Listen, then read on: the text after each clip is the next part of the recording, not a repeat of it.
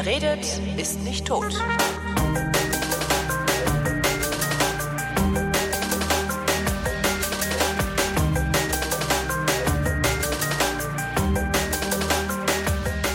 Ich bin Holger Klein und ich rede mit Steffen Schwarz. Der ist äh, eigentlich in Mogadischu, gerade aber in Nairobi und sagt, Gott sei Dank bin ich in Nairobi. Hallo Steffen.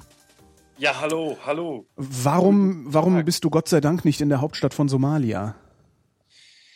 Ähm, weil es da kein Bier gibt. Und ich, also in Nairobi gibt's Bier und das freut mich. Das heißt, es hat keine politischen, gesellschaftlichen, sozialen Gründe, dass du nicht in Mogadischu bist. Nö, überhaupt nicht. Nee, nee. Ähm, na gut, auch vielleicht auch ein bisschen, aber also, also sagen wir mal, ein wichtiger Grund ist der Fakt, dass ich hier Bier trinken kann und da nicht. Ist dir das echt so wichtig? Na, auf lange Hinsicht schon. Also über längerfristig, für ein paar Tage ist mir egal, aber irgendwie als Lifestyle oder so, natürlich ist mir das wichtig, ja. ja. Doch, ja, ja, doch, ja, ja. Warum gibt es in Mogadischu kein Bier? Ähm, naja, also die letzten Jahre, äh, so seit na, die letzten Jahre, also die letzten 15 Jahre oder seit Mitte der 90er oder so, hat sich da ein etwas konservativere, eine etwas konservativere Haltung breit gemacht. Ähm, äh, also eine, eine mehr so salafistische Interpretation des, des Islams, äh, nachdem es also äh, nicht mehr als cool angesehen wird oder wie auch immer, dass man da Bier trinken kann. Insofern kann man also in Mogadischu kein Bier kaufen. Dafür aber umso mehr Waffen. Ja, das, also das Embargo hat sich ja nicht wirklich durchgesetzt, richtig, genau. Also Waffen kann man da irgendwie äh, sehr günstig kaufen, viel, also Kalaschnikows ab 50 Dollar, 100 Dollar oder so, das ist kein Problem. Genau, ja, ja. Das ist auch genau das, was äh, unser eins oder so jemand wie ich von Mogadischu weiß. Hauptstadt von Somalia, Horn von Afrika. Äh, wir haben denen die Fischgründe leer gemacht. Daraufhin haben die Leute, die da wohnen, angefangen, Piraterie zu betreiben. Und jetzt schicken wir die Bundesmarine dahin, um die Piraten von unseren Schiffen fernzuhalten. Äh, das Land liegt im Chaos. Auf dem Markt kann man einfach Waffen kaufen, wie du schon sagtest. Ja, und es mhm. sind irgendwie äh, ja, religiöse Hardliner am Werk. Ist es das, was man über, über, über Somalia und Mogadischu wissen muss oder gibt es da noch mehr? Naja, es wird schon einiges mehr geben. Ich weiß es nicht, äh, ob man mehr darüber wissen muss. Äh, die Realität für mich als Ausländer, als Nicht-Somali, äh, ist einfach mal der Fakt, dass ich nicht aus, die Haus, aus der Haustür raus äh, äh, gehen kann, ohne Helm auf dem Kopf und schusssicherer Waffe. Äh, Weste, genau, genau, schüssige Weste, richtig. Ähm, und wenn ich irgendwie äh, mehr als irgendwie 500 Meter die Straße runter will, muss ich irgendwie eine, ähm, eine Eskorte mit mir haben, die ähm, also so ein Pickup-Truck irgendwie mit mit sieben, acht Leuten hinten drauf mit Kalaschnikows. Ähm, also das ist für mich das Leben als Ausländer da.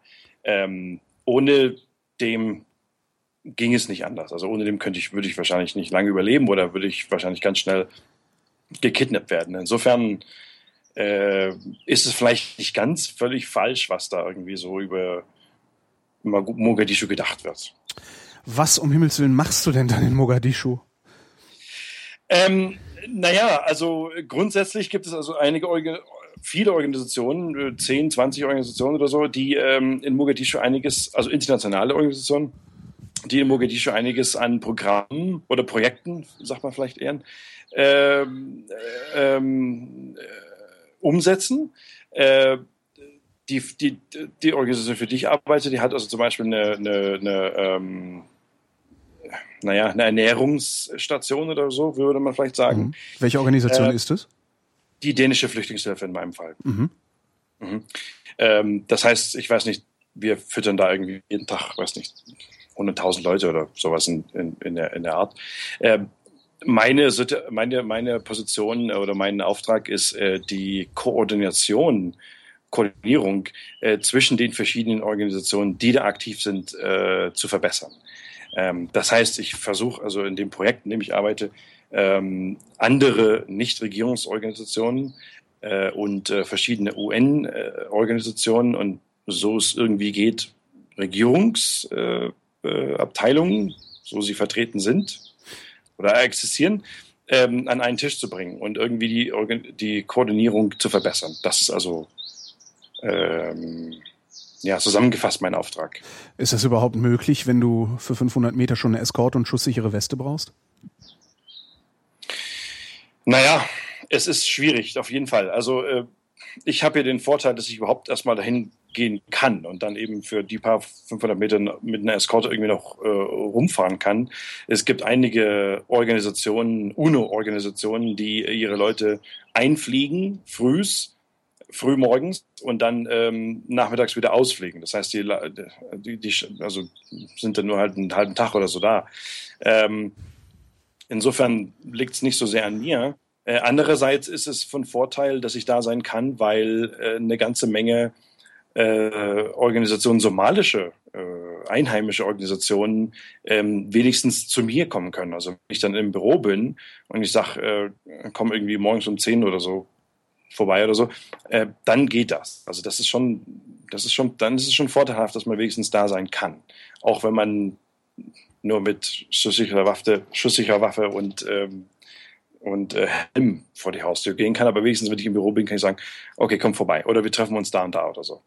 Und ähm, das ist nur für Ausländer so unsicher auf den Straßen von, Mog äh, von Mogadischu oder für jeden? Nee. Nur du kannst dir die Weste leisten. Äh, nee, nee, nee, nee, nur für Ausländer. Also wer, wer einheimisch ist oder wenigstens einheimisch aussieht, das heißt, wer vielleicht irgendwie von einer anderen Region Somaliens kommt oder mehrere Jahre im Ausland gelebt hat, so, weiß nicht, in Schweden oder in Deutschland oder in Holland oder so, und die dann zurückkommen oder so, aber ich meine, die sehen so aus wie die Leute da und sie sprechen die Sprache und so. Ähm, für die, die brauchen das nicht. Äh, nicht so unbedingt. Äh, wir als Ausländer, gerade westliche Ausländer. Weiße. Ähm, ja. hm? Also äh, als Weiße, also das ist ja wahrscheinlich das Hauptmerkmal, oder? Ja, genau, genau, weiße, genau, weiße, weiße äh, Europäer mhm. äh, oder Nordamerikaner oder so, weil wir sind ja im Prinzip äh, sowas wie ein wandelnder ähm, Tresor oder wenn man so mhm. will, so eine, eine Bank irgendwie, weil wenn man uns ähm, äh, kidnappt oder so, dann kann man irgendwie erwarten, dass man irgendwo zwischen, weiß nicht, eine halbe Million oder bis 1,5 Millionen, zwei Millionen irgendwie Euro oder so als Erpressungsgeld da irgendwie freipressen kann. Also das ist so einer der Grund, einer der Gründe, warum wir als Ausländer irgendwie ähm, da besonders gefährdet sind. Der andere ist, dass wir natürlich auch politisch sozusagen Gegner einiger sind, gewisser, mhm. gewisser Clans, gewisser Gruppen und so. Deswegen müssen wir als Ausländer also da besonders vorsichtig sein. Wer bezahlt dieses Lösegeld? Also wenn sie dich kidnappen, wird dann eine Million Lösegeld für dich bezahlt von deiner Organisation, von der Bundesregierung? Von wem kommt es? Äh, von mir. Also wenn, also mal angenommen, es käme dazu und äh, es würde wirklich in dem, in so einer Situation irgendwie, äh, so eine Situation irgendwie passieren, dann äh, müsste ich irgendwo äh, sehen, wo ich das Geld herkriege. Und das kann also sein, dass irgendwie meine Eltern anfangen, ihre Autos zu verkaufen, äh, ihre, ha ihre eine, eine Hypothek auf ihr, ihr Haus äh, aufnehmen und solche Sachen. Also das ist schon schwierig. Also für die Betroffenen, wem, wem auch immer das passiert, ist es nicht einfach. Also man muss dann irgendwie ähm, noch den Goldring, äh, den man irgendwie von der Uroma noch irgendwo aufgeheben hat, irgendwie verkaufen, so solche Sachen. Also daher muss man schon sehen, dass man da irgendwie die Kohle dann zusammenkriegt. Das ist nicht einfach. Wie oft passiert denn sowas? Äh, leider doch eigentlich äh, häufiger, als man sich vorstellt. Also ähm, äh, von, von der dänischen Flüchtlingshilfe beziehungsweise von unserer Schwesterorganisation, die dänische ähm, ja, weiß nicht, wie man es auf Deutsch sagt, die Demining, Danish Demining Group, also die, die äh, Organisation, die, die äh, Landminen. So, so, so, ja, Landminen, genau. Mhm. Hm. Genau, Landminen und im Fall von Mogadischu oder Somalia sind weniger Landminen, sondern mehr so äh, herumliegende Sachen aus dem Kalten Krieg und so.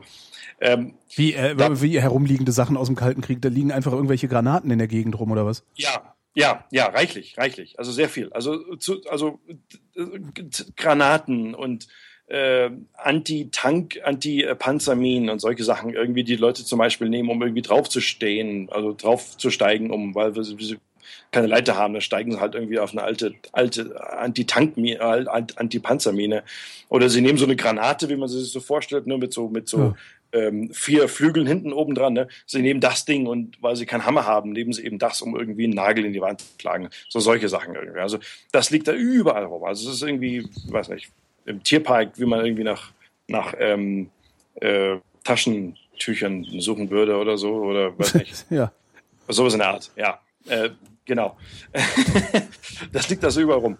Und die Leute neben es benutzen es und dann kommen halt die Organisationen und versuchen da irgendwie erstens den Leuten beizubringen, dass es nicht unbedingt gesund ist, wenn man irgendwie äh, keinen Stuhl hat und dann auf eine Anti-Panzermine steigt, dass es nicht unbedingt vorteilhaft sein kann. Äh, einerseits und andererseits nehmen sie diese Dinge auch weg und, äh, und ähm, drücken die den Leuten dann wenigstens einen Hammer in die Hand äh, als Ersatz? Weil, ja, wenn es irgendwie möglich ist, ja, ja, doch, ja, ja, schon. Ja, genau, genau. Ähm, und dann wird es so, so demonstrativ auch in die Luft geblasen, dass die Leute merken, dass, ach, ach so, ja, ich war da die letzten drei Jahre, stand ich auf einer explosiven ähm, Dings da. Ich war nur nicht schwer genug. Genau, ich war nur nicht schwer genug, ich bin ja kein Panzer, ich bin ja nur Person. Ja. und ich hatte Glück, dass es keine Anti-Personen-Mine war, sondern eine Anti- Panzermine. Genau. Ähm, Aber jedenfalls die Kollegen, die da für diese Organisation gearbeitet haben, äh, die sind also gekidnappt worden im Oktober, glaube ich, letztes Jahr, September, Oktober, und sind dann im, äh, im Januar oder im Februar dieses Jahres äh, von amerikanischen Soldaten äh, befreit worden. Andere aber äh, haben weniger Glück. Also von Ärzte ohne Grenzen zum Beispiel, Kollegen von denen, äh, Ärzte ohne Grenzen Spanien, die Kollegen sind also auch äh, im Oktober, November, glaube ich, letzten Jahres, Dezember vielleicht, Ende letzten Jahres, ähm, gekidnappt worden, sind immer noch in Gefangenschaft in, in äh, irgendwo in Somalia und äh, wir wissen nicht, äh, äh, was da im Moment gerade los ist mit denen. Und die Kidnapper kennen auch keine Gnade, weil Ärzte ohne Grenzen ist ja jetzt nun wirklich äußerst unverdächtig. Die wollen ja wirklich nur helfen. Äh, das ist denen dann egal. Das ist ja völlig egal. Also es gibt zwei Motivationen. Ein, eine ist äh, politische Motivation, also in dem Fall von Ärzte ohne Grenzen. Äh, blöderweise äh, Ärzte, Krankenschwestern, die da äh, gekidnappt wurden, äh, da waren, die sind also in die Hände von, ähm, von den Al-Shabaab-Milizen äh, oder Paramilitären äh, gefallen und da ist es politisch und also denen ist alles egal. Also wer da irgendwie weiß ist, europäisch, der ist fein, Schluss aus, Punkt. Ähm, ja, Hast du einen Überblick darüber, wer da gegen wen um was kämpft und wer da gerade das Sagen hat? Oder hat niemand das Sagen? Nee, doch, wir wissen eigentlich ganz genau, wer das Sagen hat. Also es gibt ähm, die, die äh, einerseits die UN-Organisationen, noch viel besser die Nichtregierungsorganisationen sind da eigentlich sehr gut organisiert, äh, was das anbetrifft, mit der Analyse, mit dem Herausfinden, wer da gerade das Sagen hat, wo, in welchen, in welchen Gegenden.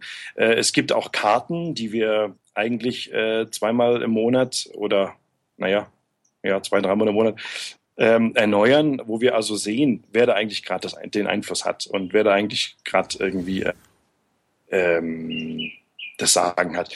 Und naja, wir wissen ganz genau, also innerhalb von Mogadischu bis zu einem gewissen Kilometer, vier, fünf, sechs Kilometer vom, vom Flughafen entfernt, sieben, acht Kilometer vielleicht, mehr nicht, sind es also im Moment äh, die naja, die Regierung, also was wir, also was, was sich äh, die äh, Transitional Federal Government, TFG, schimpft, ähm, unterstützt von äh, den AMISOM äh, äh, Truppen, also verschiedene amerikanische, äh, Quatsch, afrikanische Truppen, also Burundi, glaube ich, ist dabei und ein paar andere.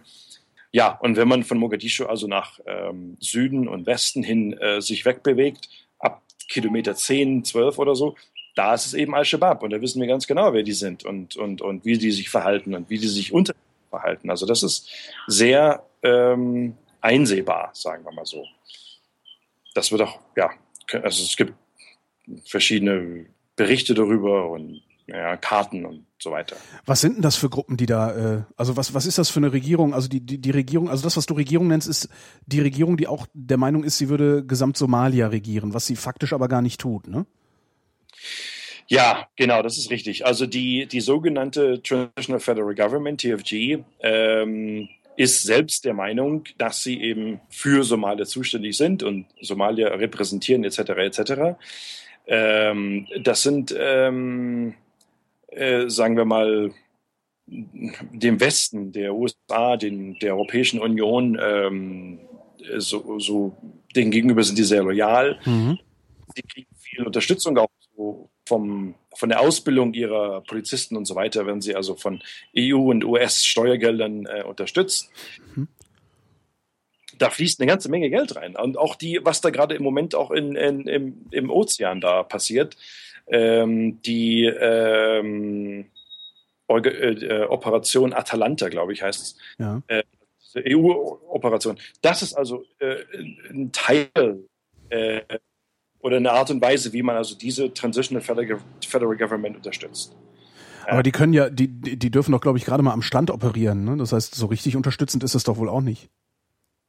Nee, aber es hat zumindest, also zum, naja, es ist halt so die, die, also die Philosophie von seitens der Europäischen Union und der, der äh, amerikanischen Regierung ist eben, dass wenn man einerseits die Piraterie im Ozean eindämmt und andererseits äh, diese Trans, äh, Transition, tra transitionelle Regierung in Mogadischu unterstützt, dass man auf diese Art und Weise wieder sowas wie eine Art von Regierung ähm, ähm, erreicht, also nicht nur Regierung, auch im Sinne von, also dass man irgendwie Rechtssysteme und Gerichte und irgendwie Polizei und und äh, Law and Order im Prinzip irgendwie. Das ist so die, das ist so die Denkweise, das ist so die die die Strategie, die da gerade umgesetzt wird. Aber kann das funktionieren? Also ist die Übergangsregierung, die da gerade sitzt, ist die äh, wenig genug korrupt? Also oder oder ist das ganze Geld, was da reinfließt, versickert das auch wieder irgendwo?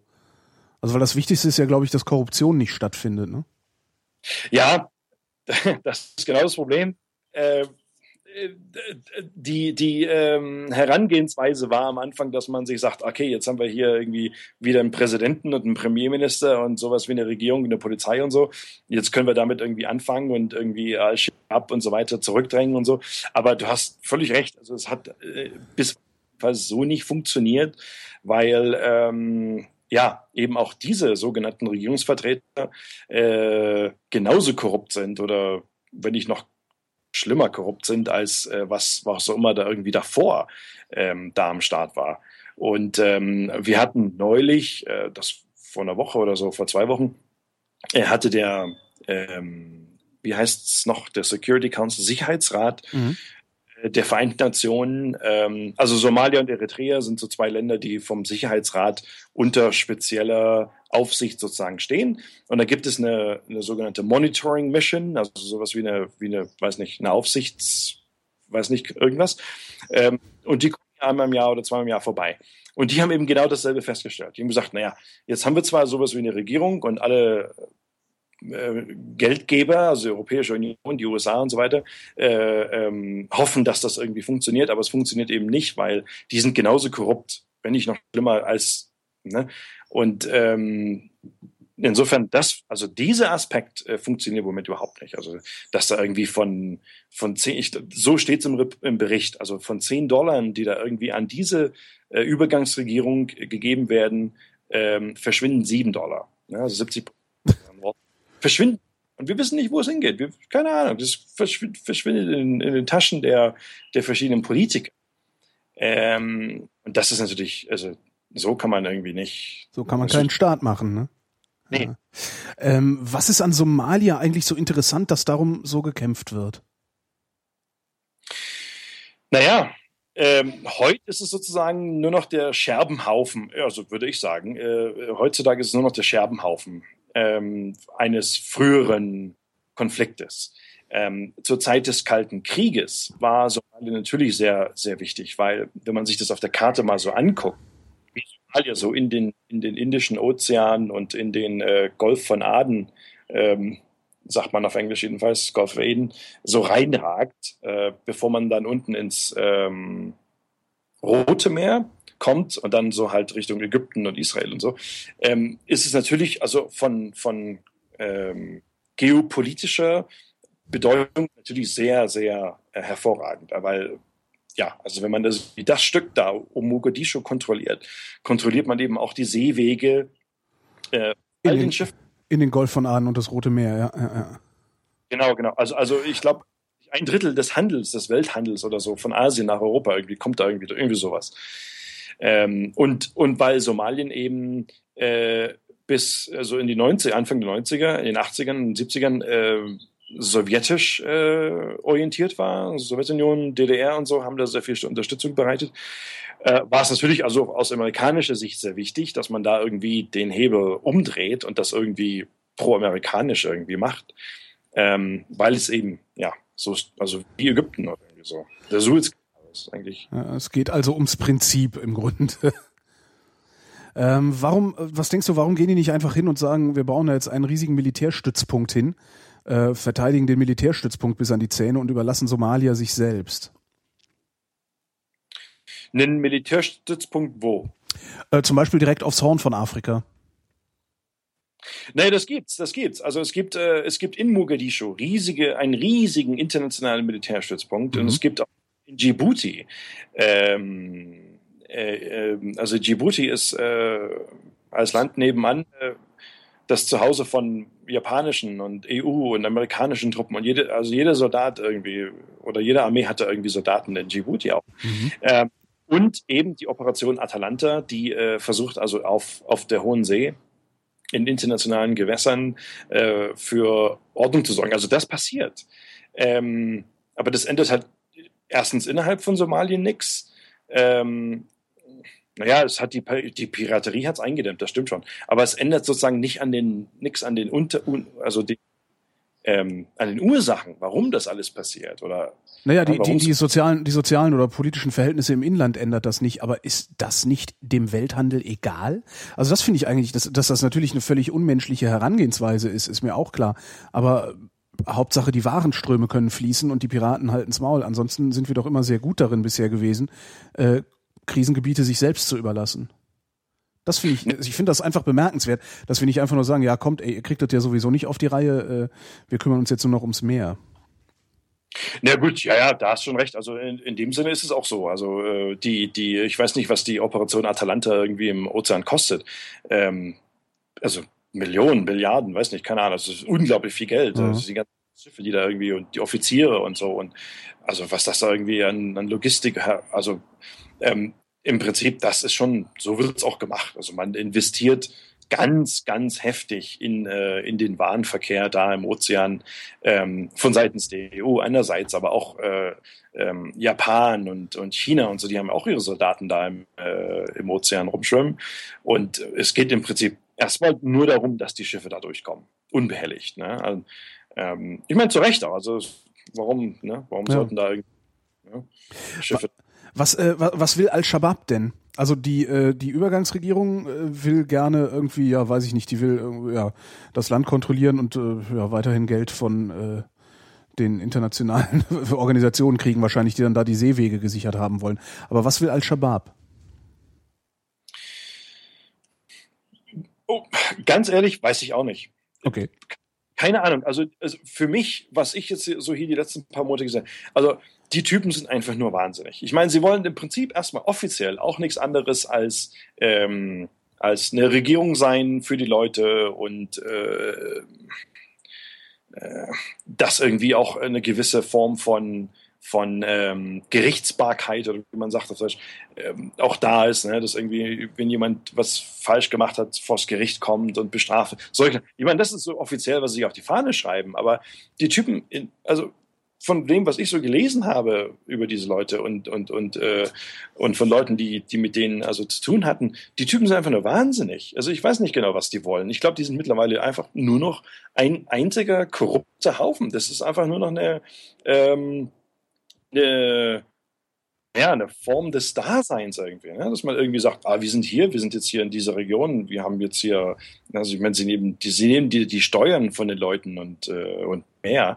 Ähm, und es ist einfach nur deren, deren Einkommen irgendwie, also deren Livelihood, würde man auf Englisch sagen. Weißt du, mhm. wie das auch. Ja. Ja, es ist ja Lebensart. Also, ja, die kennen es halt nicht anders.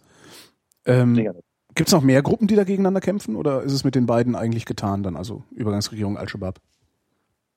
Nee, ähm, nee, nee, nee, nee. Äh, das, da gibt's ja. Äh, und das ist ziemlich komplex. Und auch da haben wir also Karten, äh, die, ähm, wo, wo wir sehen können, wer jetzt eigentlich wo irgendwie was zu sagen hat. Also Al-Shabaab ist auch sehr flexibel in dem Sinne. Also es gibt ähm, andere militante Gruppen, die vor kurzem noch äh, Al-Shabaab waren, weil es irgendwie gelohnt hat, finanziell, was auch immer. Ähm, und dann das irgendwie nicht funktioniert hat. Sie konnten irgendwie nicht, äh, haben sich über die Kohle gestritten, keine Ahnung, sind dann also von Al-Shabaab abgekommen und haben dann ihre eigenen Sachen gemacht. Und das, das, das war also eine Gruppe, die zum Beispiel äh, vom, von der norwegischen äh, Flüchtlingshilfe neulich, ähm, da war, waren äh, vier oder fünf Kollegen von der norwegischen Flüchtlingshilfe, wurden gekidnappt ähm, und die wurden also befreit von eben so einer militanten Gruppe, die früher mal oder bis vor einem halben Jahr oder einem Jahr noch Al-Shabaab waren und jetzt nicht mehr Al-Shabaab sind. Also ich meine, letzten Endes, wenn man sich so die Karte von Somalia ansieht, ähm, es sind alles Clans, es sind alles äh, Stämme irgendwie. Und es ist eigentlich, alles funktioniert über diese Stämme oder Großfamilien oder irgendwie sowas. Ähm, und wenn Al-Shabaab in irgendeiner Region sich irgendwie durchgesetzt hat, mit Waffen und Gewalt und sonst was, ähm, dann gibt es im gleichen Moment noch eine ganze Menge Stämme, die äh, sehr dagegen sind. Die nehmen dann gerne Geld von irgendwie der Regierung von Kenien oder Äthiopien oder, oder äh, der USA oder der Europäischen Union oder was auch immer, um irgendwie gegen die äh, Al-Shabaab zu kämpfen. Also letzten Endes ist Al-Shabaab eigentlich nur irgendwie, naja, ein, gar nicht, eigentlich gar nicht so wichtig. Also was sehr viel wichtiger ist in Somalien sind, sind die sind Stammes oder die Stammesfans oder Verbände. Stammesführer, Stamm, ja die Clans halt. Äh, dann, dann wie realistisch würdest du das denn dann einschätzen, dass da überhaupt irgendwann mal ein konsistenter äh, Staat draus entsteht? Weil das ist ja dasselbe Problem, was wir auch in Afghanistan erleben. Ähm, ja, im Grunde es, sind es Clanstrukturen und wir versuchen da irgendwie so ein Staatsgebilde drüber zu stülpen, äh, wie wir es eben gewohnt sind von, von, von Europa aus. Naja, das kann schon, äh, also das, wenn man sich irgendwie Deutschland anguckt oder Frankreich oder so, dass das irgendwie nicht so ohne weiteres passiert, ähm, glaube ich, ist offensichtlich. Aber andererseits, ich hab, war auch mal in Afghanistan vor ein paar Jahren ähm, äh, mit einer anderen Organisation damals. Äh, also die Verhältnisse da sind sehr viel einfacher oder sehr viel, sagen wir mal, äh, geben sehr viel mehr Anlass zu Optimismus oder also in Afghanistan denke ich kann man irgendwie kann man kann man das machen mit den Leuten kann man da irgendwie reden der Lage oder willens, da irgendwie miteinander zu arbeiten in irgendeiner Form, wenn da irgendwie bestimmte Bedingungen ähm, ähm, da sind. Äh, in so sehe ich das nicht. Also es, es, ist unglaublich. Also es gibt einfach, äh, ich kann, die letzten sechs Monate, die ich jetzt hier bin, habe ich irgendwie das nicht äh, ähm, einsehen können, wie die Leute, es ist keine, es ist keine Bereitschaft da, irgendwie miteinander zu kooperieren, zum Beispiel. Ne? Also, Und, unter, also innerhalb der somalischen Gesellschaft. Innerhalb der somalischen Gesellschaft, ja. ja. Und im Vergleich mit Afghanistan ist es sehr viel extremer. Sehr viel extremer. Warum machst du das dann überhaupt? Wenn es, wenn es doch so aussichtslos ist. frage ich mich auch jeden Tag. jeden Tag, wenn ich früh aufwache, frage ich mich das. Ähm, naja, also in anderen äh, Verhältnissen oder in anderen Situationen haben wir das, äh, machen wir ähnliche Arbeit und, und, und da funktioniert es. Also in Ruanda zum Beispiel, wenn man nach dem Genozid da mhm. ähm, sich mal ansieht, was da so passiert ist. Also da ist eine ganze Menge passiert. Also die, die äh, Wiedergutmachungsinitiativen ähm, und ähm, die so, so rechtsstaatliche Funktionen, ne? also dass man irgendwie den Staat so aufbaut, dass irgendwie Rechtsstaatlichkeit in irgendeiner Form vorhanden ist, ne? oder mhm. wie man auch mal sagt also da hat es funktioniert. Da, da, da sind wir in der Lage, sowas zu machen. Also man kann in, in Ruanda ähm, als zum Beispiel als Investor irgendwie ankommen und irgendwie eine Firma aufmachen und es geht alles relativ, äh, es kann, dauert nicht lange, es ist un, unkompliziert und so weiter. Also da funktioniert es. Ähm, hier in Somalia bin ich mir auch nicht so ganz sicher, wie wir das machen wollen oder wie das hier mal irgendwie passieren wird. Ähm, die Hoffnung ist da und wie gesagt, in anderen Fällen haben wir es auch probiert und geschafft. Vielleicht probieren wir es ja noch ein bisschen länger. Wie das langfristig funktioniert, bin ich mir auch nicht so sicher. Also ich war jahrelang im Nahen Osten und überlege mir doch häufiger, irgendwie vielleicht doch nochmal oder wieder zurückzugehen in den Nahen Osten, weil da irgendwie die Aussichten auf Erfolg doch größer sind als in dem Fall in Somalien. Was für ein Vogel war das? Äh, ich weiß den Namen nicht, aber es ist ein riesengroßer Vogel. Also der hat, der, der sitzt hier immer gegenüber. Äh, auf der anderen Straßenseite sitzt er immer oben auf so einer, so einer Satellitenschüssel drauf. Äh, der, wenn der seine Flügel aufmacht, sind es garantiert zwei Meter. Wette ich. Garantiert zwei Meter. Ein Riesending. Sehr eindrucksvolles Geräusch hat er jedenfalls mal gemacht. Hast du eine Idee, warum es ausgerechnet in Somalia nicht funktioniert? Mit dem, wie nennt man es, Nation Building, glaube ich, ne? Genau. Äh, nee, nicht wirklich. Also ich denke, dass einerseits die, äh, naja, also eben diese Tribes, diese Clans, ähm, mittlerweile sehr viel wichtiger sind als alles andere. Es gibt eigentlich, es geht eigentlich nur noch um das Überleben dieser Clans. Und ich denke, dass wenn man äh, zur Zeit des Kalten Krieges das Land in Ruhe gelassen hätte, äh, so wie eigentlich auch Afghanistan und ein paar andere Länder in der Welt, äh, vielleicht hätte es funktioniert. Also ich meine, es gab eine Regierung ne? Mhm. bis 91 und ähm, und das war eine Regierung für ganz Somalien, nicht nur für Mogadischu oder Südzentral oder was auch immer. Also es war eine Regierung für alle, für, für alle Teile des Landes und, und die war akzeptiert, mehr oder minder. Und vielleicht war es, natürlich war es wie die DDR, so eine korrupte ähm, äh, Quasi-Diktatur, ja. Also. Genau, richtig, genau. Insofern sicherlich war es kein Zuckerschlecken, auch nicht, aber zumindest war es eine Regierung und es gab, äh, es gab eine Gerichtsbarkeit und es gab irgendwie Möglichkeiten für die Bürger, sich an die Regierung zu wenden, wenn irgendwas nicht funktioniert hat. Strom war nicht da, dann konnte man, wusste man, wo man hingeht und so. Mhm. Wasser. Ähm, und das hatte man also im Kalten Krieg äh, natürlich angegriffen, äh, weil das war eine sozialistische Regierung oder eine DDR, Sowjetunion, was auch immer, kommunistisch orientierte Regierung. Ähm, und äh, ähnlich wie in, weiß nicht, Nicaragua mit, mit Daniel Ortega, keine Ahnung, äh, hatte man das also auch in, in Somalien äh, radikal angegriffen und eben aufgrund dieser geostrategischen ähm, Positionierung, Positionen von Somalien. Und ich glaube, das hat auch eine ganze Menge dazu beigetragen. Also das hat auf alle Fälle diese Situation, dieser kalte Krieg, der also hinter den Front oder hinter den, ähm, also nicht offen gekämpft wurde, ähm, hat unglaublich viel Gewalt in das Land importiert äh, Waffen, Gewalt, die Bereitschaft, Gewalt auszuüben, jemand anderen umzubringen und so weiter. Solche Sachen.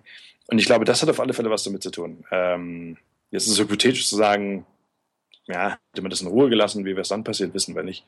Aber das ist auf alle Fälle ein Faktor. Also das, die, die Gewaltbereitschaft ist einfach unglaublich. Es ist, es ist, jeder Clan ist, ist völlig ist willens, irgendwie von einem anderen Clan jemanden umzubringen, wenn es irgendwie Sinn macht für diesen Clan. Und ähm, ich glaube, diese Gewaltbereitschaft, ähm, die also durch über den Kalten Krieg oder während des Kalten Krieges äh, da eingeführt wurde, hat auf alle Fälle was damit zu tun. Du sagtest, du wärst vorher in Afghanistan gewesen, im Nahen Osten wärst du gewesen. Wie lange bist du denn schon unterwegs? Äh, seit äh, 2005. Und woher kommst du ursprünglich? Äh, aus Görlitz, also gar nicht so weit weg.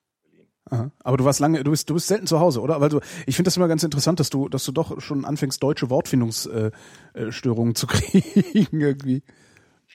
Auf jeden Fall, ja, weil also ich bin, äh, ich war ähm, 99, habe ich angefangen in England zu studieren. Ah, okay, ja. Habe ich sozusagen nicht mehr in einem deutschen Sprachraum gelebt und nicht für eine deutsche Organisation gearbeitet und keine deutschen oder nicht, nicht, also also nicht im Alltag so. Ich habe einen deutschen Freundeskreis in Berlin und so weiter, in Görlitz, aber jetzt nicht irgendwie hier zum Beispiel. Ähm, das heißt, äh, ich habe also seit 9, 99, September 99, ähm, also 80 Prozent, 90 Prozent nur Englisch äh, und sch schreibe Englisch und die Arbeit ist auf Englisch und so. Und dann, dann kommt es schon vor, dass man irgendwie mit, gerade wenn es um die Arbeit geht, mit der Wortfindung ja. Schwierig. Ist ganz lustig. Ja. Aber ist auch egal. Also äh, äh Vrindhörer sind hinreichend ähm, gebildet, um auch englische äh, äh, Satzfragmente zu verstehen. Was hast du studiert? Also wie war denn dein Werdegang, der dich dazu geführt hat, jetzt auf einmal in Mogadischu zu sitzen? Äh, der, naja, also ich habe ähm, also ich habe 95, als ich in Görlitz mit dem Abi fertig war, äh, bin ich nach Israel gegangen habe da den äh, Zivilersatzdienst gemacht. Mhm. Äh, und habe da ähm, war da in Beersheba im Süden von Israel und bin also auch innerhalb des Landes in, in, inklusive der Palästinenser rumgereist und war da im Gazastreifen. Und wir waren da von der von der äh, einerseits von der UNO also der UNRWA UNRWA ähm, das Flüchtlingshilfswerk für die Palästinenser eben, äh, eingeladen und äh, die hatten uns rumgeführt und andererseits waren es auch ein paar Nichtregierungsorganisationen, die uns da auch äh, gezeigt haben, was sie da für Projekte haben. CARE war eine davon und Save the Children und Oxfam. Ähm, und das hat mich also damals äh, als junger Mensch sehr begeistert. Und im Prinzip wollte ich dann eben sowas in der Art auch mal machen. Ähm, und hatte dann ähm, kurz in Berlin angefangen zu studieren, Osteuropa-Studien, aber das war dann nicht so und bin dann nach England gegangen und habe dann da erst internationale Beziehungen studiert äh, als, äh, als Bachelor und dann Entwicklungsstudien eigentlich als Master. Mhm. Und so bin ich dann also dann dazu gekommen. Und wie, wie kommt man dann zu so einer Organisation? Also geht man einfach hin und sagt, guten Tag, da bin ich, ich würde jetzt gerne bei euch mitmachen. Und die stellen einen dann ein und schicken einen rum? Im Prinzip schon, ja. Im Prinzip schon. Ja, ja, ja, ja.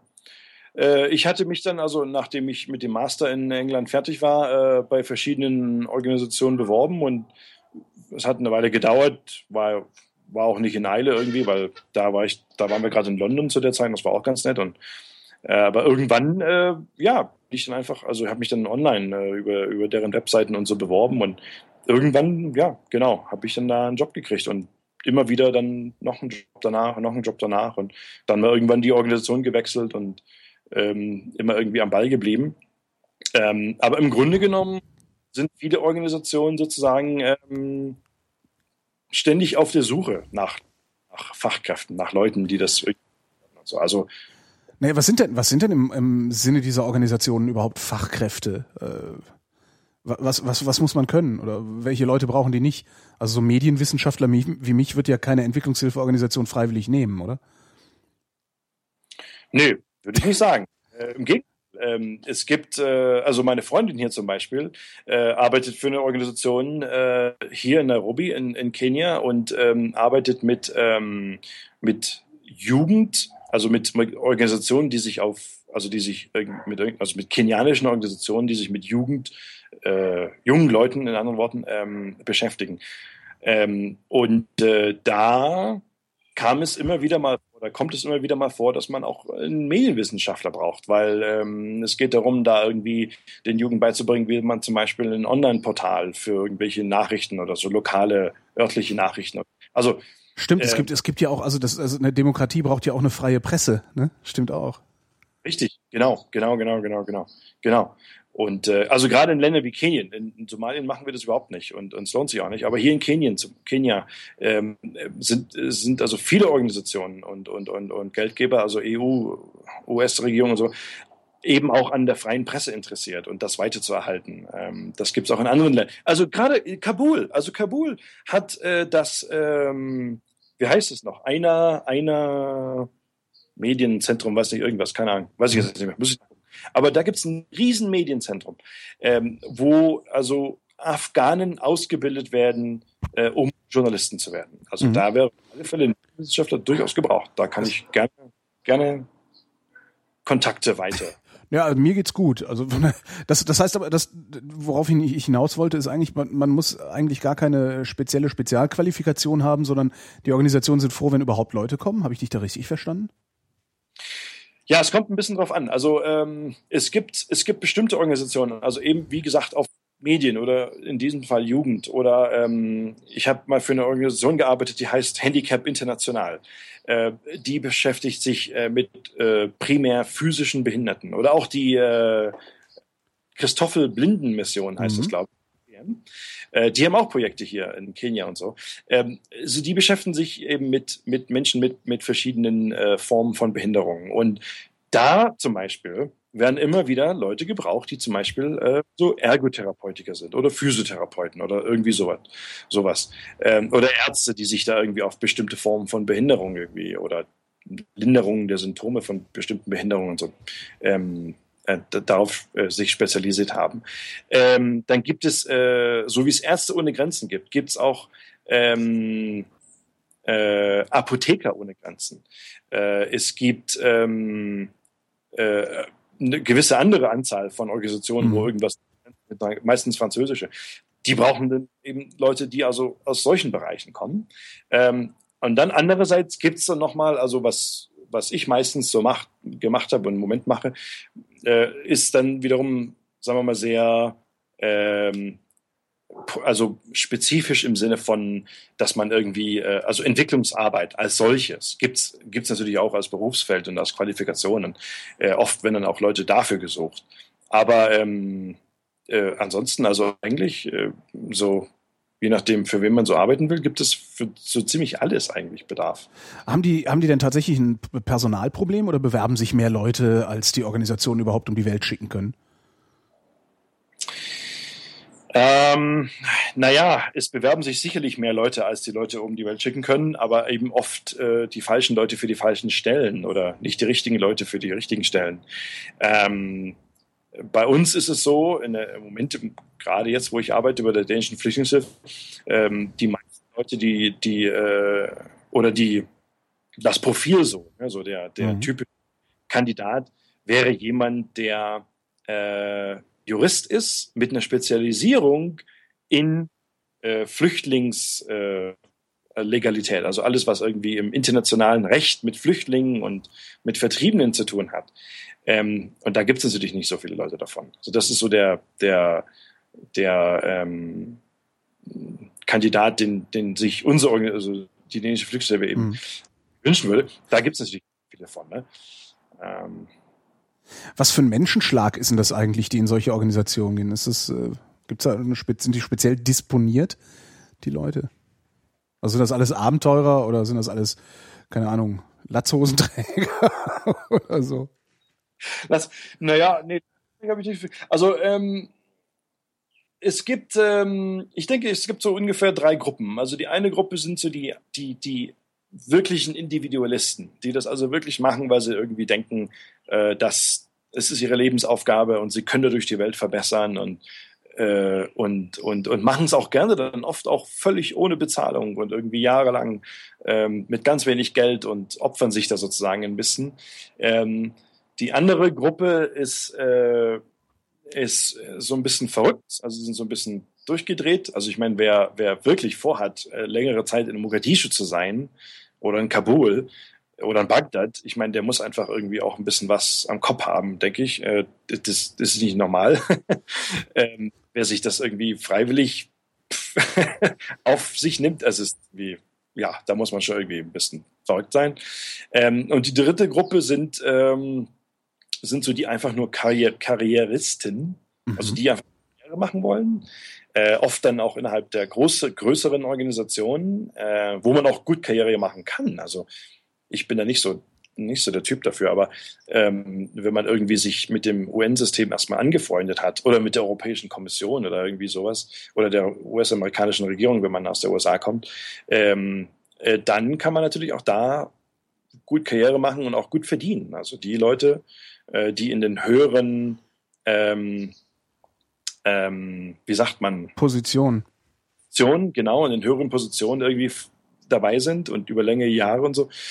Klar, die verdienen schon ganz gut. Und dann ist es auch. Dann ist es auch was? Das ist auch eine nette Karriere. Also dann ist es auch irgendwie cool. Ja. Du sagtest, ihr, was ihr da in äh, Mogadischu macht, ist, ihr füttert täglich so um die 100.000 Menschen. Womit eigentlich? Ähm, na, die genauen Details kann ich gerne noch zuschicken. Also es handelt sich um ein das Wet Feeding Program. Ähm, das äh, ist in der Regel ähm, viel hat mit Maismehl zu tun. Also viele, viele Gerichte werden mit Maismehl ähm, bereit oder äh, gekocht oder gemacht, ähm, weil das ist hier so in der Gegend äh, am Horn of Africa das ähm, so das Grundnahrungsmittel ist Maismehl. Ähm, und das wird also aufbereitet und dann nochmal angereichert, äh, je nachdem, was die Logistik gerade so irgendwie in der Lage ist, herbeizuschaffen, äh, wird es angereichert mit verschiedenen, äh, ja, mit, weiß nicht, also Erbsen oder irgendwie so Sachen halt, was, was auch immer irgendwie gerade äh, vorhanden ist. Um das ist also mehr als nur Maismehl ist. So Maismehl ist, ist, ist also, also äh, wie sagt man, Carbohydrate. Ja, stärkehaltig, also eher Kohlenhydratehaltig. Hm. Kohlenhydratehaltig. Und das reichert man an mit also verschiedenen Gemüsesachen. Und Fleisch und sowas gibt's gar nicht, oder? Oder äh, gebt ihr auch, verteilt ihr auch Fleisch oder ist es zu heikel?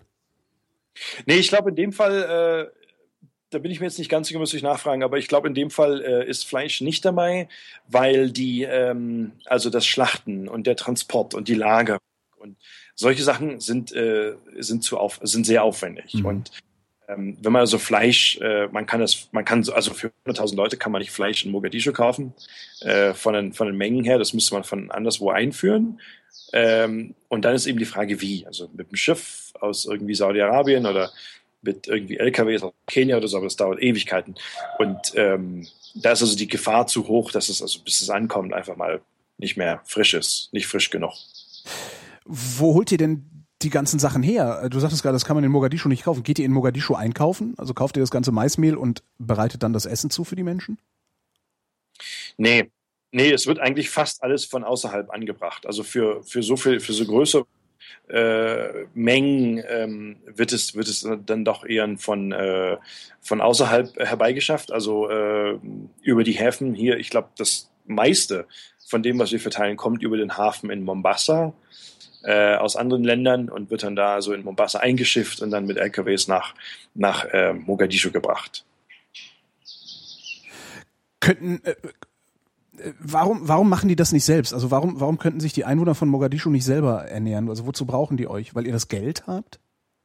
Ja, ja, ja. Also die, ich meine, wer, wer in Mogadischu lebt und da irgendwie vielleicht noch irgendwie Geschäft hat oder so, oder also die Einwohner, die eigentlichen Einwohner von Mogadischu äh, sind in der Regel in der Lage, sich selbst zu ernähren. Was wir machen, äh, nicht nur wir, aber auch also Oxfam Concern, weißt du, also die ganzen anderen Organisationen, ähm, ist, da, da handelt es sich in der Regel um die Versorgung von Leuten, die also von außerhalb von Mogadischu gekommen sind. Also wer jetzt irgendwie, weiß nicht, 20, 30, 40, 50 Kilometer südlich oder westlich oder südwestlich von Mogadischu äh, ein kleines Feld hat, ne? also wie letztes Jahr zum Beispiel, als die ähm, Regenzeit äh, nicht so kam, wie sie hätte kommen sollen und die Leute hatten ihre Ernten verloren. Ne? Das, das hat eigentlich so, so im Moment was jetzt heute als Problem äh, da ist, das, das, das kommt also noch aus dem letzten Jahr, als dann da ihre Leute, äh, die das, also da, da die Leute ihre Felder ähm, bestellt hatten und die Saat ging nicht auf oder ging auf und der Ertrag war nicht und auf einmal waren sie irgendwie, was machen wir jetzt? Und da sind sie eben nach Mogadischu gegangen, weil es eine Stadt ist und weil man gehört hat, dass da Organisationen sind, die da äh, die Versorgung unternehmen. Äh, die sind dann da hingekommen und die haben nichts. Überhaupt nichts. Also sie hatten irgendwie vielleicht einen halben Land oder ein Hektar Land oder was auch immer in ihrem Dorf irgendwo, das sie verlassen hatten. Dann sind sie mit Kegel und Gepäck und so weiter in Mogadischu angekommen äh, und wohnen jetzt irgendwie in einem Zelt oder so. Und ähm, die haben nichts, die haben keinen Pfennig. Also die haben keinen, also ganz, ganz genau. Also wenn man, sie haben einfach nichts, überhaupt nichts, gar keinen, äh, they don't have a cent. Also sie haben überhaupt nichts und die können sich das Essen nicht kaufen. Also wenn sie, hm.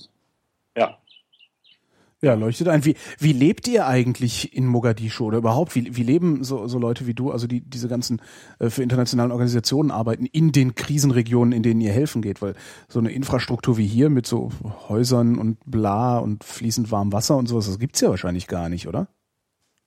Ja, sehr begrenzt. Ja. Sehr begrenzt. Also ich kann mich an den, äh, an, also mein, mein, mein erster Job war äh, Kabul und es war im Januar im Winter und Kabul liegt auf, weiß nicht, 1500 Meter Höhe, 2000 Meter Höhe, irgendwas ganz hoch und es, es war also minus 20 Grad ähm, da im Winter und wir sind angekommen und ähm, äh, da hatten wir Strom etwa zweimal oder so die Woche von, äh, also von den, von den Stadtwerken her. Äh, und dann hatten wir einen Generator. Und der Generator lief dann immer von irgendwie 7 Uhr abends bis irgendwie um 10 oder um 11 oder so, bis alle ins Bett gegangen sind. Ähm, und wir hatten, wir waren damals zu, weiß nicht, sieben, acht Leute in, in einem Haus, äh, das wir uns da geteilt hatten. Und ähm, ähm, da war natürlich nur, also da war ein 80 Liter Wasserboiler äh, in dem, in dem Gebäude drin und der war natürlich nicht genug. Und also da kann ich mich an viele kalte Duschen erinnern, im Winter, wo also ähm, der Fußboden, das Wasser auf dem Fußboden gefroren war und irgendwie, man kommt früh ins Bad rein, das Wasser ist unten gefroren und dann duscht man kalt. Also ähm, insofern kann es schon also ziemlich, äh, ziemlich einfach werden. Oder auch in, in, in Banda Aceh, wo ich äh, ein Jahr lang war, nach dem Tsunami damals. Ähm, gut, es ist warm, es ist eine tropische Zone, so wie hier. Äh, braucht man keine, kein warmes Wasser im Sinn, aber die haben einfach keine Duschen da. Das gibt's nicht. Ähm, da gibt's ein Becken in der Ecke im, im Bad. Das wird mit Wasser aufgefüllt, was irgendwie vom Brunnen kommt. Der Brunnen ist zwei Meter tief äh, und eigentlich ist es mehr so Regenwasser, kein wirkliches Grundwasser. Und es war entsprechend grün und mit Algen drin und so. Und, ähm, äh, naja, also das kann schon ziemlich einfach werden. Ähm, in, in Mogadischu geht's sogar noch, weil Mogadischu war ja mal äh, bis vor 20 Jahren eine, eine große Stadt, eine Stadt mit, mit Investitionen und wo irgendwie auch ähm, also einiges, also eben gerade auch wie Strom und so weiter, Wasserversorgung und so eigentlich ganz gut funktioniert hat. Ähm, das ist jetzt natürlich nicht mehr ganz so äh, rosig, wie es vor 20 Jahren war. Aber in dem, was wir in, äh, was meine Organisation in, äh, in Mogadischu Flughafen ist eigentlich äh, fast immer Strom. Also wir haben ein, das ist ein Generator, äh, der da Strom macht, der da eigentlich zumindest bis, weiß nicht, 1, 2 Uhr früh oder so Strom macht. Hm, das geht schon. Ähm, aber gut, ich meine, also es ist ein kleines Zimmer, man teilt sich irgendwie. Es ist ein großes Haus und äh, auf, ich habe ein kleines Zimmer da und muss mir halt das, die Dusche mit anderen Leuten teilen und solche Sachen. Also, ähm, weil es heißt halt immer, dass äh, ja gerade die Helfer dann vor Ort immer im, im äh, totalen Luxus leben äh, würden. Das heißt, der Luxus, in dem ihr lebt, ist auch nur Luxus im Vergleich zu dem, wie alle anderen leben, die da wohnen, aber nicht im Vergleich zu dem, was wir zu Hause haben. Also in Mogadischu ist es äh, ist, ist der Vergleich äh, wirklich nur, also klar, natürlich die die Leute, die am Zelt wohnen, für die ist es Luxus, wenn wir wenn ich sage, ich kann jeden Tag warm duschen. Ähm, aber also im Vergleich mit Berlin äh, ist es oder Deutschland ist es einfach, kann man es nicht, ist ist nicht dasselbe. Hier in Nairobi ist es vielleicht noch mal ein bisschen anders. Also äh, wo, wo wir hier so im Moment auch gerade sind, wo wir so untergebracht, wo die Organisation uns untergebracht, ähm, das ist ein, ein, großes Haus und es hat fünf Bäder und ähm, es sieht schick aus, ist in einer schicken Gegend und so. Ich meine, das ist ein bisschen übertrieben und ähm, naja, aber es geht halt nicht anders. Man hatte keine, keine Wahl. Also was, was soll man machen? Also können, es gibt halt, es gibt ja entweder bist in den Slums oder du bist halt in Häusern. Und wenn es mhm. Häuser sind, schicke Häuser.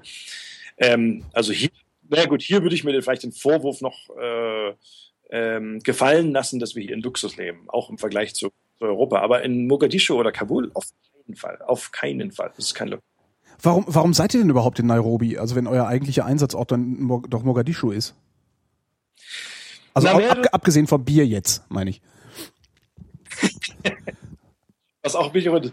Ähm, nee, es gibt mehrere Gründe. Also erstens ähm, ist Somalia ein ähm, ähm, fra sehr fragmentiertes Land. Also wenn ich von Mogadischu und Südzentrale rede, ist es ein Teil des Landes.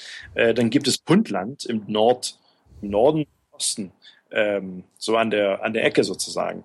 Äh, und dann gibt es Somaliland im Nordwesten. Das sind, also Puntland und Somaliland äh, sind zwei Teile, Landesteile, die sich unabhängig erklärt haben und die wollen nichts zu tun haben mit der Regierung da, mit dieser Übergangsregierung in Mogadischu. Und ähm, ja, sind im Prinzip, also sie funktionieren, auch wenn sie international so nicht anerkannt sind, aber sie funktionieren als eigentlich individuelle Länder wenn, also wenn ich in Mogadischu bin, dann ist es gut für Sachen, die ich in Mogadischu zu tun habe. Aber es, äh, ähm, wenn ich dann irgendwie in andere Teile von Somalia muss, äh, muss ich sowieso erstmal zurück nach Nairobi fliegen, um von da aus dann nach ähm, in andere Landesteile zu fliegen, also im Nordwesten zum Beispiel oder so. Ähm, das ist ein Grund. Der andere Grund ist, ähm, ich meine, es ist eben auch äh, stressig. Also wenn, wenn ich in Mogadischu bin und nur einen halben Kilometer die Straße runter muss, mit der schusssicheren Weste und dem Helm und den sieben, acht Leuten mit der Kalaschnikow ähm, ähm, hinter mir oder vor mir oder beides, ähm, ich meine, das ist auch, das ist schwierig. Also das kann man längere Zeit, das ist, wenn man, also wenn man es ein ganzes Jahr am Stück durchmachen müsste, dann, ich glaube, würde man wahnsinnig werden. Ähm, insofern hat man sich also entschlossen, dass äh, ähm, ja, Nairobi einfach mal der bessere Ort ist, um sich längere Zeit aufzuhalten. Und ich meine, es gibt auch Kollegen, äh, ich habe, wir, wir haben keine Kinder oder so, aber es gibt auch Kollegen, die äh, sind verheiratet, haben Kinder und so. Ich meine, die kann man nicht nach Mogadischu schicken, das geht nicht. Diese äh, Wachen oder diese die, diese Guards, mit denen du dann unterwegs bist, die Bewaffneten, woher kommen die? Was sind das für welche? Kommen die von der Polizei oder wer stellt die euch zur Verfügung? Ja, es gibt zwei Methoden. Also einerseits in, äh, in äh, Somaliland und in Puntland, also im Nordwesten und im Nordosten des Landes, äh, oder also diese autonomen oder mhm. was auch immer Teile, äh, da sind die von der Polizei. Also da hat es, da haben die jeweiligen Ministerien vorgeschrieben, dass ähm, man sich also ähm, mit der Polizei kurz schließen muss, wenn man irgendwie die Stadt verlässt. Und dann schickt die Polizei eben äh, diese, diese Leute. Da sind es, glaube ich, auch nur vier. Ähm, vier Leute mit einer Kalaschnikow, äh, meistens äh, auch nur zwei, drei Kugeln im Magazin, also nicht unbedingt sehr effektiv. Äh, wenn man Glück hat, ist das Magazin voll. Äh, das kostet etwa 10 Dollar am Tag ähm, pro Nase. Ähm, in Mogadischu ist es ein bisschen anders, weil da gibt es in dem Sinne immer noch keine wirklich effektive Polizei. Ähm, da gibt es also verschiedene Organisationen, die sich äh, also unabhängig dann äh, von der Polizei ähm, arrangieren. Äh, und das sind dann also in unserem Fall oder in den meisten Fällen Leute von, ähm, also wenn man jetzt in einem bestimmten Stadtteil von Mogadischu ist, gibt es irgendeinen Clan, der in diesem Stadtteil dominant ist. Und dieser Clan äh, sozusagen unterstützt dann die Organisation ähm, ähm, in dem Sinne, dass also dieser Clan dann diese Leute bereitstellt. Ähm, ja, das heißt, wir sind also, die meisten Organisationen sind in der, in der Nähe vom Flughafen ne? und da ähm, ist also ein bestimmter Clan aktiv und dieser Clan stellt dann also diese Leute bereit. Also ein Toyota mit einem Pickup-Truck, Toyota Pickup-Truck, irgendwie so ein Land Cruiser und ähm, die Leute, die da hinten drauf sitzen, das wird also von diesem Clan dann bereitgestellt. Ähm, und die lassen sich auch berechnen, also das kostet auch Geld, das ist nicht umsonst. Ähm, wenn du so dir die ganzen Krisengebiete anguckst, wo du schon warst und äh, die, von denen du auch vielleicht sonst was mitkriegst, ähm, gibt es eigentlich ein Standardproblem? Also gibt es so eine, eine Sache oder mehrere Dinge, an denen es äh, immer wieder mangelt, an denen es in all diesen Gebieten und Regionen mangelt? Hm. Naja, also wenn man auf das, wenn man also sich die Problematik ansieht und äh, wie man es hätte vermeiden können oder wie man es hätte oder wie man es wie man es ändern kann, ist, naja, würde ich sagen, ist die, ähm, was die alle gemeinsam haben, also Afghanistan, äh, der Gazastreifen ähm, oder jetzt eben Somalia. Ähm, naja, also im Fall von Somalia und, und, und, und, und Afghanistan waren es, war es eben der Kalte Krieg, der diese beiden Länder im Prinzip kaputt gemacht hat. Ähm, das waren also diese geostrategische Positionen von diesen beiden Ländern. Somalia eben da ähm, am Horn und äh, Afghanistan also mitten in Zentralasien, oben, oben auf dem Dach sozusagen. Und die, und die Sowjetunion und die USA, beide wollten da irgendwie Einfluss nehmen. Und ich glaube, in, also im Fall von diesen beiden Ländern waren es auf alle Fälle äh, diese beiden Großmächte, die da also ihre Proxy, Proxy-Kriege geführt haben. Ähm, also ist es sozusagen internationale Beteiligung, die das äh, was also eine Rolle spielt. Ähm, und im Gazastreifen ist es im Prinzip ähnlich. Es ist auch internationale Beteiligung. In diesem Fall eher die Nichtbeteiligung, dass man es also das so passieren lässt, was zum Beispiel im Gazastreifen passiert, ähm, ohne dass da irgendwelche Konsequenzen äh, irgendwie daraus äh, zu ziehen sind. Ähm, da würde ich sagen, diese drei Länder haben das gemeinsam. Andererseits, äh, weiß nicht, Banda Aceh in Indonesien, das war ein interner Konflikt. Äh, ich weiß nicht, da kann man, glaube ich, die internationale Staatengemeinschaft oder Gemeinschaft nicht, ähm, nicht zur Verantwortung ziehen. In dem Fall weiß ich nicht, was, äh, das war ein Tsunami, das war irgendwie, das war einfach nur Pech gehabt. Ja. Aber wie sieht denn, also das ist natürlich eine große Frage wahrscheinlich, aber äh, hast du eine Patentlösung? Also gibt es ein Patentrezept, äh, wo du sagen würdest, so, eigentlich ist es ganz einfach, man müsste nur jetzt was Sinnvolles einsetzen. ähm, Nee. Mist. Nee.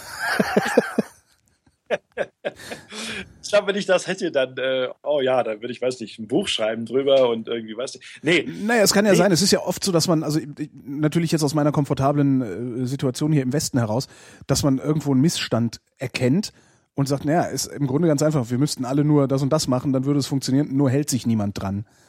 Hm. Also in manchen Fällen schon. Also gerade im Fall von Gazastreifen, äh, im Fall von Gazastreifen äh, wäre es sicherlich sinnvoll, wenn sich die internationale Gemeinschaft an äh, geltendes internationales Recht halten würde. Mhm. Ja, wenn alle knallhart einhalten würden und darauf bestehen würden, hätten wir ähm, so, eine, so eine humanitäre Krise wie im Gazastreifen, die jetzt seit, weiß ich nicht, über zehn Jahren andauert, äh, im Prinzip noch länger, aber so die akute Krise jetzt seit über zehn Jahren, hätten wir die nicht. Also wenn wirklich je, sich jeder ein internationales, geltendes internationales Recht halten würde, hätten wir die Krise im Gazastreifen garantiert nicht.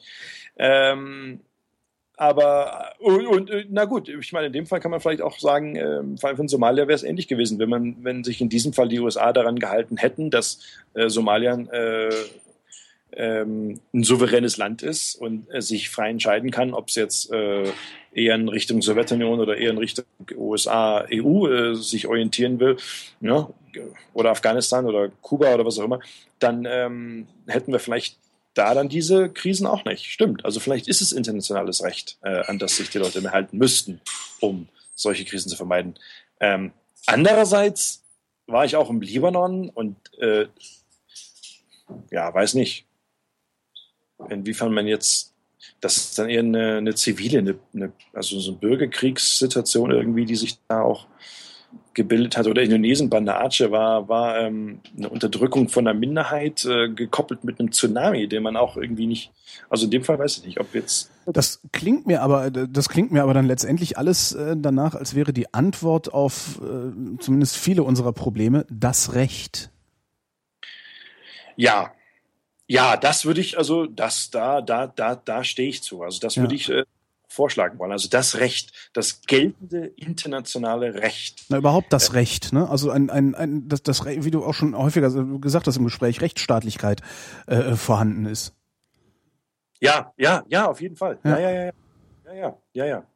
Inwiefern wir jetzt den Leuten in Somalia äh, diese Rechtsstaatlichkeit oder so äh, irgendwie oder sie davon überzeugen können, dass es Sinn macht, weiß nicht, wie es geht. Aber na natürlich wäre auf alle Fälle äh, Mogadischu oder der Rest von Somalia ähm, nicht in der Krise, äh, wenn man sich an rechtsstaatliche Prinzipien halten, gehalten hätte. Das auf jeden Fall.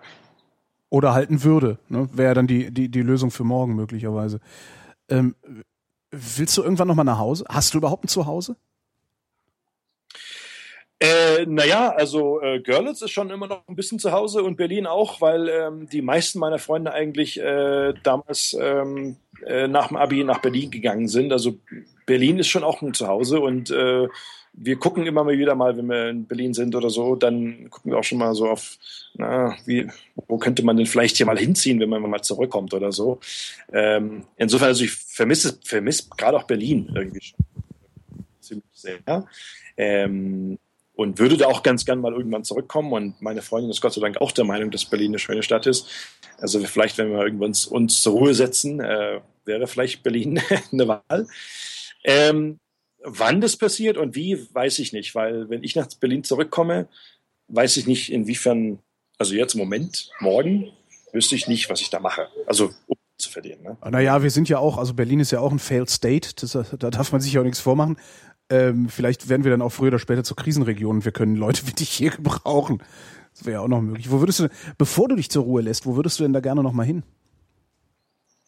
Ähm, ich vermisse doch, also, also einerseits wird äh, immer auch meine Freundin und so äh, und ich haben es überlegen, also mein Vertrag ist, meine, also Arbeitsverträge in meinem Beruf sind immer befristet.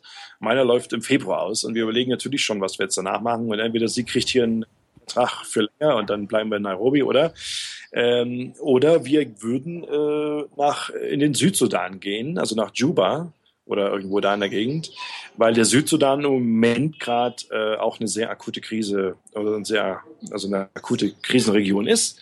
Ähm, einerseits, andererseits vermissen wir auch ein bisschen den Nahen Osten, also nach Israel, Palästina und Libanon und so vermissen wir das auch, auch das ein bisschen und jetzt im Moment mit den den, ähm, was da gerade in Syrien passiert und die Flüchtlingswelle, die das also auch äh, gerade ausgelöst hat äh, und die Flüchtlinge, die da nach, Jordanien gehen, da hatten wir überlegt, ob wir vielleicht dann, äh, wenn mein Februar ausläuft, vielleicht nochmal nach, noch nach Jordanien gehen. Da war ich mehrmals zu Besuch und äh, so für, aus verschiedenen Gründen irgendwie mehrere Tage, aber habe da nie gelebt. Also das wäre vielleicht nochmal eine Variante. Nahosten, Jordanien in dem Fall. Ähm, oder eben Juba, Südsudan. Ja, das wären so die beiden kurzfristigen Ziele. Für die dänische, dänische Flüchtlingshilfe in Mogadischu beziehungsweise gerade in Nairobi, Steffen Schwarz. Ich danke für das Gespräch. Ich danke dir, Holger. Vielen Dank. Und ich bin Holger Klein und danke euch für die Aufmerksamkeit.